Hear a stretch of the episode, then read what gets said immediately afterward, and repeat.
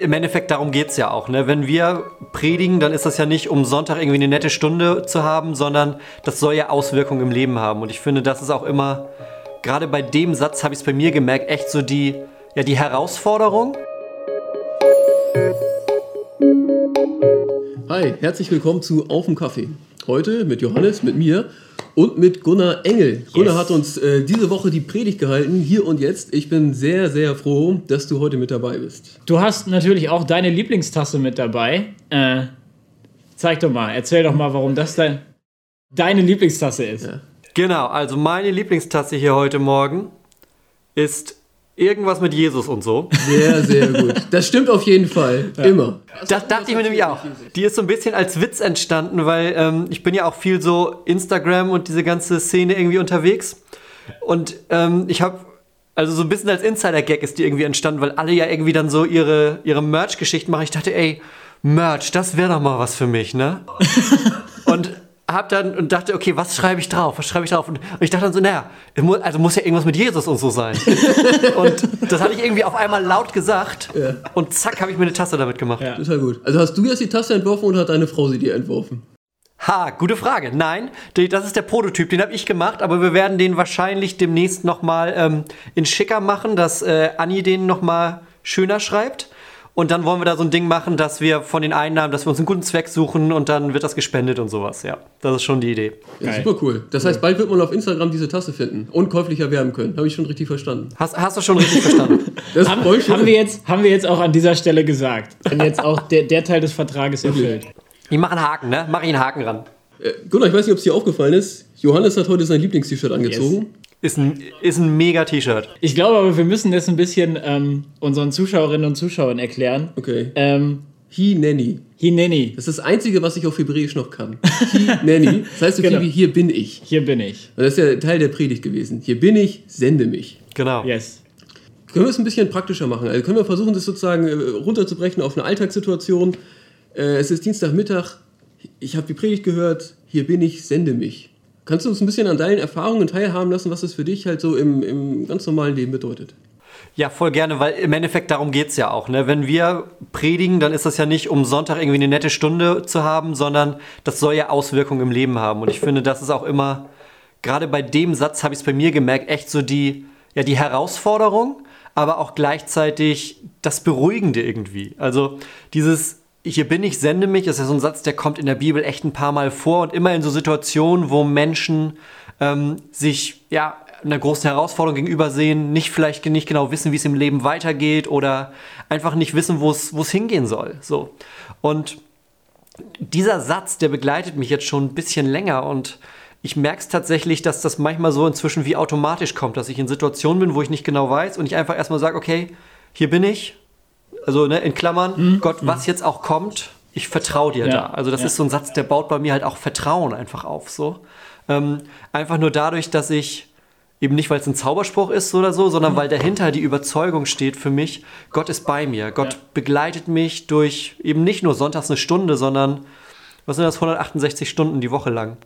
Und ähm, das ist wirklich so, ja, kann dann im Endeffekt ganz, ganz bunt aussehen. Also ich sage das manchmal, wenn ich irgendwie ein großes Seelsorgegespräch vor mir habe oder so. Manchmal auch nach dem Seelsorgegespräch. Es ist ja nicht so die Situation, ich gehe in ein Gespräch, sage meine fünf schlauen Sätze und alles passt wieder. Es gibt auch Situationen, da komme ich aus dem Gespräch raus und denke, okay, keine Ahnung, ob das irgendwem geholfen hat gerade, aber na Gott, hier bin ich oder hier sind wir auch. Begleite uns, die Menschen, mit denen ich gerade gesprochen habe, mich, dass ich auch weiter wachse in dem, was ich tue. Also es ist einfach so ein so ein Wegbegleiter für mich. Es ist ein schönes, einfaches Gebet, ne? Ja. Also höre ich das jetzt, du betest es wirklich ganz praktisch regelmäßig. Ja. Und im Grunde die Bedeutung, es ist in der Situation dann. Also in diese Situation genau. bitte ich ganz bewusst Gott, genau. ich will mit dir das Ding machen. Ja, ja, ja. Und auch führen lassen so. Ja. Ich meine, da habt da, da hast du, Gunnar, und du, Daniel, mhm. natürlich auch mal so ein bisschen den Vorteil, das ist halt auch euer Beruf, ne? Sich das zu beten und sich senden zu lassen, so, ne? Dass, mhm. dass du, du mir auch mal erzählst, so, ne, was für ein Riesenprivileg das ist, äh, also das beruflich einfach Christ zu sein. Das ist wirklich so dieses Ding, einerseits dieses Privileg, das merke ich auch ganz stark so, also das, so, so die Leidenschaft, die ich habe, dafür darf ich auch noch, also man bezahlt mich sogar dafür, dass ich darüber rede. So. ähm, ist geil, ne? und andererseits ist es aber auch, ähm, immer wieder dieses nicht vergessen, sich selbst zu predigen. Ich weiß nicht, also den haben ganz viele Leute gesagt, den Satz. Ich weiß nicht mehr, wo ich den her habe, aber so ein Pastor sagte immer, das Wichtigste ist, also wenn du Sonntagmorgens predigst, predigst du auch zuallererst dir selbst, weil du redest ja nicht sozusagen, oder so ist es bei mir, ich weiß nicht, Daniel, wie es bei dir ist, aber bei mir ist es so, wenn ich vorne stehe, ich bin nicht perfekt. So. Und die Themen, über die ich rede, mal mehr, mal weniger, so, sind die, gehen die auch mir nahe so, je nachdem, in welcher Lebenssituation das auch gerade ist. Aber im Endeffekt sind das ja auch alles Dinge, die mein Leben genauso betreffen wie das der Menschen, die da sitzen. Und ich glaube, dieses hier bin ich, sende mich, hält mich auch davon ab und bewahrt mich sozusagen, mich irgendwie so auch eine Etage höher zu setzen. So, ich bin jetzt der Pastor, ich erkläre euch das Leben so, ne? Mhm.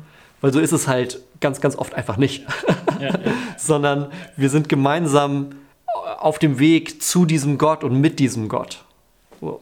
Und ich glaube, dieses, das, das hält mich auch immer so ein bisschen dann an dem, an dem Ort, wo ich hingehöre, weil ich eben auch, wie jeder andere, komplett abhängig bin von Gott. Es ist aber auch so ein, so ein Abenteuer, auf das man sich einlässt. Ne? Es ist ja schon so ein bisschen so dieser Schritt, dieser, dieser Schritt ins Ungewisse. Ich kann mir vorstellen, das ist auch, also so zu, zu Gott zu sagen, hier bin ich, so, ne? Also hier an dieser Stelle, hier, hier bin ich und äh, mit dem, was ich bin, und jetzt sende du mich mal hin. Das ist doch, also es kann doch auch, auch gefährlich sein, oder?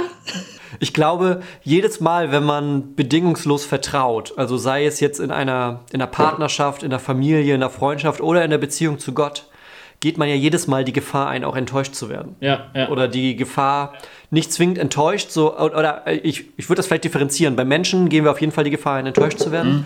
Bei Gott gehen wir die Gefahr ein, dass es am Ende anders aussieht, als wir uns das gedacht haben. Ja. So, weil ähm, man hat ja also auch bei mir, ich habe so super die Vorstellung, wie, mhm. also auch im Studium schon, ne? da wusste ich, okay, wenn ich später mal in der Gemeinde bin, dann sieht das so aus oder so und dann machen wir die mega geilen Nummern und haben hier alles am Start mit Band und mit, was man sich so vorstellt, wenn ja. man zu viel Online-Gottesdienst aus Amerika im Studio geguckt hat, im ja. Studium geguckt hat und ne?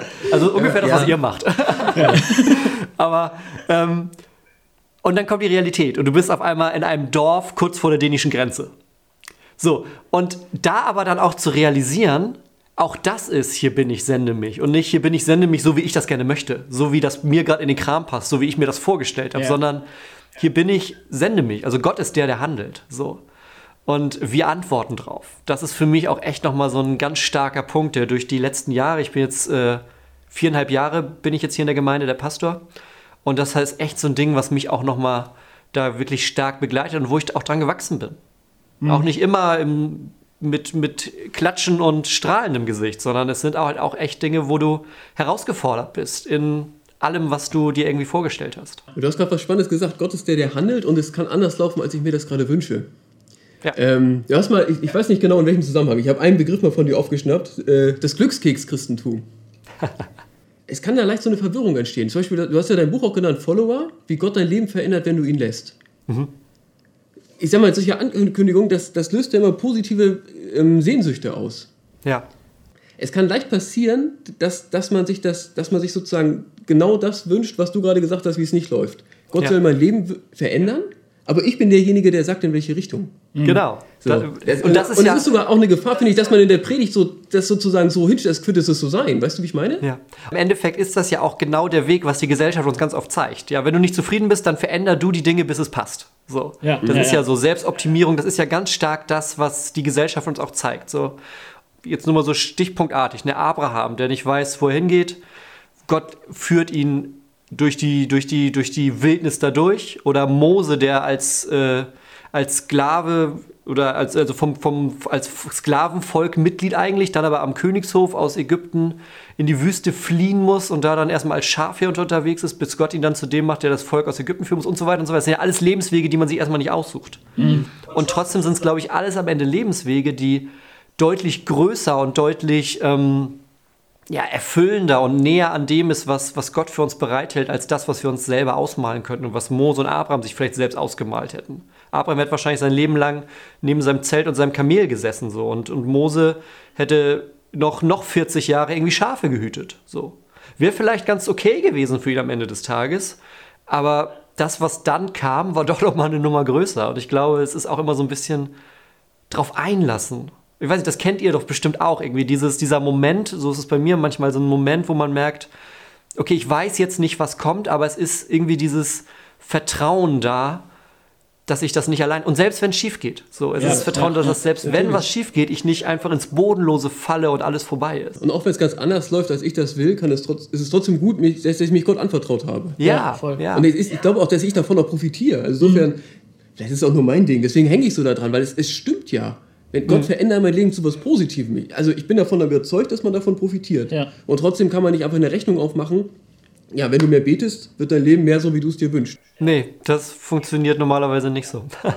Ja, aber gerade, gerade, gerade wo du, Gunnar, das nochmal so aufgeschlüsselt hast, auch mit den, mit den, mit den Figuren aus dem AT, ne? also Abraham und, äh, und Mose, ist mir nochmal so der Gedanke gekommen, ähm, also klar, ähm, Gottes Handeln so in meinem Leben, das, das nutze ich nicht als, als Werkzeug, ähm, dass ich mir mein Leben schöner mache, sondern wenn Gott, ich, wenn ich Gott wirklich mein Leben so anvertraue, dass ich sage, sende du mich mal, ähm, vielleicht hat das immer was mit Verantwortung zu tun, kam mir immer so der Gedanke. Also in Verantwortung gerufen zu sein für, ähm, für ihn. Und ich habe auch das Gefühl, das auch selber mal so erlebt zu haben. Ich habe das hier auch im Gottesdienst schon mal erzählt.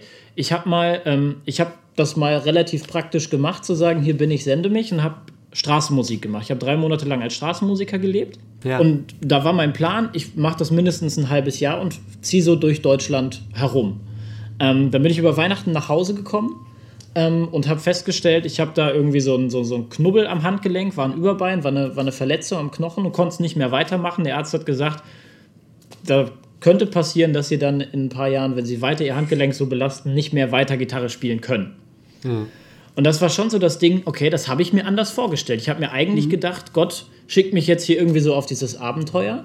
Ja. Und plötzlich kamen aber ganz andere Sachen in meinem Leben, die wichtiger wurden. So, ne? Also ich habe zum Beispiel gelernt, ich möchte auf jeden Fall mehr Verantwortung übernehmen in der Partnerschaft, in der ich bin, mit meiner jetzigen Frau. So, wir waren damals äh, noch nicht verheiratet, wir waren ähm, zusammen, auch noch gar nicht so wahnsinnig lange. Und da wurde das dann plötzlich für mich wichtig, Verantwortung auch als Partner zu übernehmen.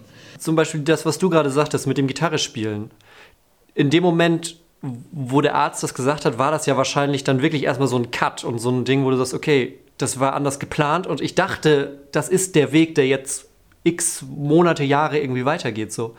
Ähm, aber selbst wenn sich das danach geändert hat und wo du gesagt hast, jetzt übernehme ich mehr Verantwortung, jetzt lerne ich das und das Neue daraus, ist die Zeit, die du dann, in, die du hattest mit der Musik, da zu dem Zeitpunkt, die ist ja nicht weg, die ist ja nicht vorbei. Ich, Ja. ich habe manchmal das Gefühl, wir teilen unser Leben so, wir müssen das eine große Leben am Ende haben, dass sich so ein roter Faden vom Anfang bis zum Ende durchzieht und jeder, der drauf guckt, sieht, ach guck, der hat mit 20 wusste der, was der vorhat und das hat er mit bis 85 gemacht. Tops Leben gelebt, so.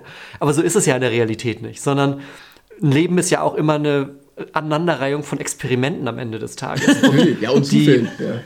Ja, ja, und ich glaube, die Stärke und das, die Stärke des Glaubens liegt auch eben darin, Gott auch in diesen ganzen kleinen Dingen zu sehen. Und eben nicht zu sagen, ach guck, Musik war offensichtlich falsch. Weil, nee, Musik war vielleicht aber einfach für diesen Zeitraum gerade das Richtige. Und dann fängt was Neues für dich an. Und ich glaube, das ist auch etwas, was uns auch helfen kann und gut tun kann, eben gerade dieses im Hier und Jetzt sein, um zu auch so die, die, die Bruchstellen oder die, die Dinge unseres Lebens irgendwie aneinander reihen zu können. Und nicht ständig das Gefühl zu haben, ach, ich habe schon wieder versagt, das hat nicht funktioniert, das war die falsche Idee und das hat auch nicht geklappt. So, wo gehöre ich eigentlich hin? So, am Ende des Tages gehörst du in jeden Moment, in dem du gerade bist, mit der, mit der Verantwortung, mit der Aufgabe, mit der Chance eben auf Gott zu hören. ja, und auch mit der Schönheit. Ne? Mit der Schönheit für den Moment. Ja. und so. Ich finde, Ja, das- ich weiß gar nicht, das Fall. ist auch so ein Postkartenspruch. Ne? Viele Menschen leben gar nicht, sondern bereiten sich darauf vor, später mal zu leben. Daran muss ich gerade denken. Nee, das kann ja leicht. Das ist, ja, das ist kein christlicher Spruch, ist aber egal. Willst, willst du auch in die Produkt, ins Produktdesign jetzt einsteigen mit einer schönen Postkarte? nee, das wäre das wär, das wär genau die falsche Richtung. Ne, das passiert doch leicht. Ne? Das, also, vielleicht ist es auch nur mein Problem. Mir passiert das leicht, dass man sozusagen den Moment gar nicht wirklich lebt, Mhm. sondern den sozusagen total in den Dienst stellt. So, das ist jetzt ganz wichtig, weil. Und es ist sozusagen, Ja. es geht immer um das, was kommt. Nee, ich glaube, am Ende bist du ein sehr abgehetzter Typ, wenn du da, wenn du da irgendwie durch bist, ne? Weil du ja nur geschoben hast, weil du nie wirklich auch mal präsent warst. Und es ist im Endeffekt ist ja auch für die Menschen um dich herum nicht gut, wenn du der bist, irgendwie, weiß ich nicht, der, der Mann, der am, am, am Küchentisch sitzt abends, aber eigentlich mit dem Kopf am Schreibtisch ist, weil er weiß, was noch alles kommt oder jemand, der immer woanders ist. Das merkst du ja auch, wenn du mit Leuten sprichst, dass die eigentlich gerade gar nicht da sind. Und ich glaube, da gehen auch so viele Chancen, so viele Momente und auch so viel ja, haben wir jetzt auch gar nicht so groß aufgemacht, das Thema, aber auch Begegnungen mit Menschen, die im Endeffekt ähm, Gott dienen, die da, dazu dienen, die, die gute Nachricht weiterzugeben. Ne? Auch das, wenn ich mit dem Kopf ständig woanders bin, wird das auch nicht so richtig was. Ist, ja. es, ist es das Gegenteil von Hineni, ja? ja, genau. Ich weiß das hebräische Wort dafür nicht, aber. Das habe ich mich gerade gefragt. Ja, du, du, bist, du bist auch eigentlich noch voll im Saft. Voll ja, erzähl Saft. mal. Du bist, der, du bist am dichtesten dran von uns. für, für, was, für was Dann könntest du es auf Hebräisch sagen: Hier bin ich nicht oder ich bin nicht da, ich bin im Morgen oder so? Lohineni. Lohineni. Also Hier los zumindest die Verneinung. Ja, aber das ist jetzt Nerd Talk. Das, das, wird das, das wird das zweite Buch. Ja. ja, lass uns doch nochmal okay. auf dein Buch kommen, Gunnar. Was eine Überleitung. Ähm, ja, ja, aber genial, oder? Nee, ich finde es krass, du hast das, ähm, du das gerade jetzt auch in dieser Lebensphase geschrieben hast, du das beeindruckt mich schon. Ja, mich im Nachhinein tatsächlich auch. Also Du wirst ja irgendwann den Punkt gesagt, gehabt haben, so das ist voll das wichtige Thema für mich. Das, das ist so wichtig, dass ich jetzt ein Buch schreibe. Ja. Das passt nur normalerweise nicht in den Alltag. Wie bist du dazu gekommen zu sagen, dieses Thema will ich jetzt auch auf diesem ja. Weg mal bearbeiten? Also ich habe ähm, so ein bisschen hin und her geschrieben habe ich schon immer mal. Also ich habe auch irgendwie noch vier angefangene Bücher, die ich niemals beenden werde, weil die Grotten schlecht sind im Schreibtisch liegen. Habe immer so ein bisschen online auch so kürzere Sachen geschrieben und so. Und ähm, aber diese Idee, die hat mich irgendwie nicht losgelassen. Das hatte mich so gepackt auch irgendwie als ähm, ich weiß nicht, das Buch geht ja auch los mit einer relativ ähm, ja, dunklen Phase meines Lebens. Mit äh, war ich im Krankenhaus, mein Körper war relativ fertig sozusagen auch, überarbeitet und ähm, ging gar nichts mehr so richtig. Und ähm, danach hatte ich so eine kleine Auszeit und war, ähm, war wandern in den Bergen, wo wir uns auch kennengelernt haben.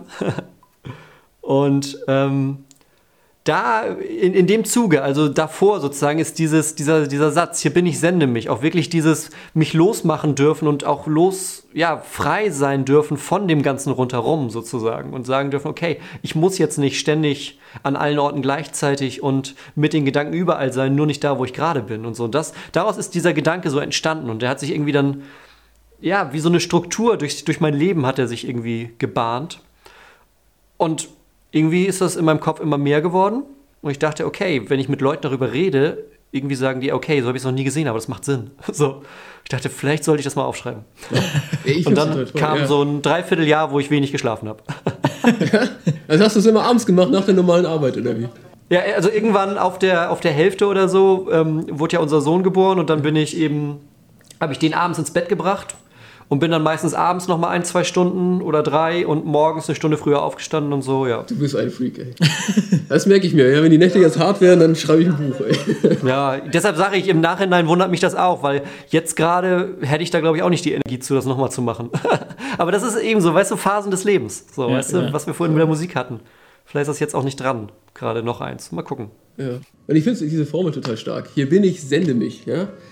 Vielleicht nimmst du das mit. Ähm, ich, du merkst, ich bin ziemlich begeistert. Ich finde es total gut. Ich finde, es hilft einem total, im Hier und Jetzt zu leben. Es hilft einem, den Blick auf das zu kriegen, was wichtig ist. Es hilft einem, den Blick so zu heben und ähm, ja, hier und jetzt mit Gott unterwegs zu sein. Und das ist was total Schönes. Vielen Dank fürs Zuschauen. Ja. Wir probieren es nächsten Sonntag wieder. jo, Auf jeden Fall. Mach's gut. Gunnar, war mega, dass du mit dabei vielen Dank warst. Dir, ey. Ähm, Euch beiden vielen Dank. Grüße in den Norden und bis dahin, macht's gut. Bis bald. Ciao. Ciao. Tschüss.